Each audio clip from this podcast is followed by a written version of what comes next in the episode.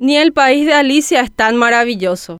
Alguien que viva en el país de Mario Abdo para que nos cuente su experiencia, porque aquí abajo no estamos bien, estamos hartos y pobres. Según el discurso del presidente, no hay un colapso sanitario, por el contrario, hay muchas inversiones en salud. Tampoco tenemos inseguridad y mucho menos un pésimo servicio del transporte. ¿Cómo podríamos llamarle al país de Mario Abdo? Deberíamos pedirle permiso para irnos todos para allá. Es tan difícil que Marito salga de su burbuja y vea la realidad del Paraguay. Necesita una invitación para visitar los hospitales y mirar los pasillos, para subir a un transporte público y una más para caminar de noche por las calles de cualquier ciudad. Es responsable de la muerte de miles de compatriotas a causa del COVID, de la falta de vacunas y ni hablemos de la pésima gestión del CODI sobre los secuestros. ¿Alguien puede decirle al presidente que nos invite a su país, donde reina la salud, hay inversiones por doquier y vacunas para todos? En su extenso discurso, también se olvidó de la corrupción dentro de las instituciones públicas. El caiga quien caiga ya es historia. Sostiene a ministros que no deberían de seguir como el caso de Denis Lichi, titular de Petropar.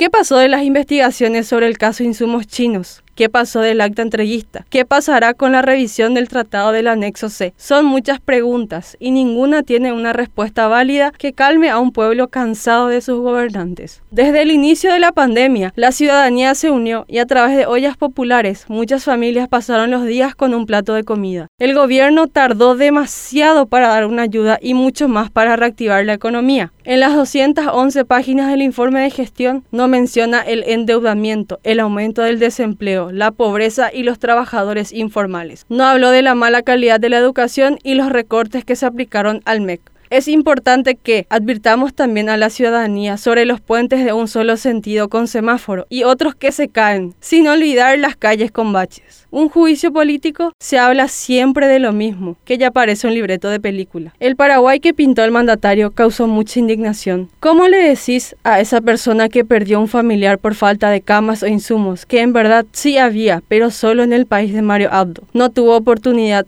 no lo dejaron pasar y murió esperando. Exijamos respuestas sobre los secuestrados, insumos para los hospitales y vacunas para todos.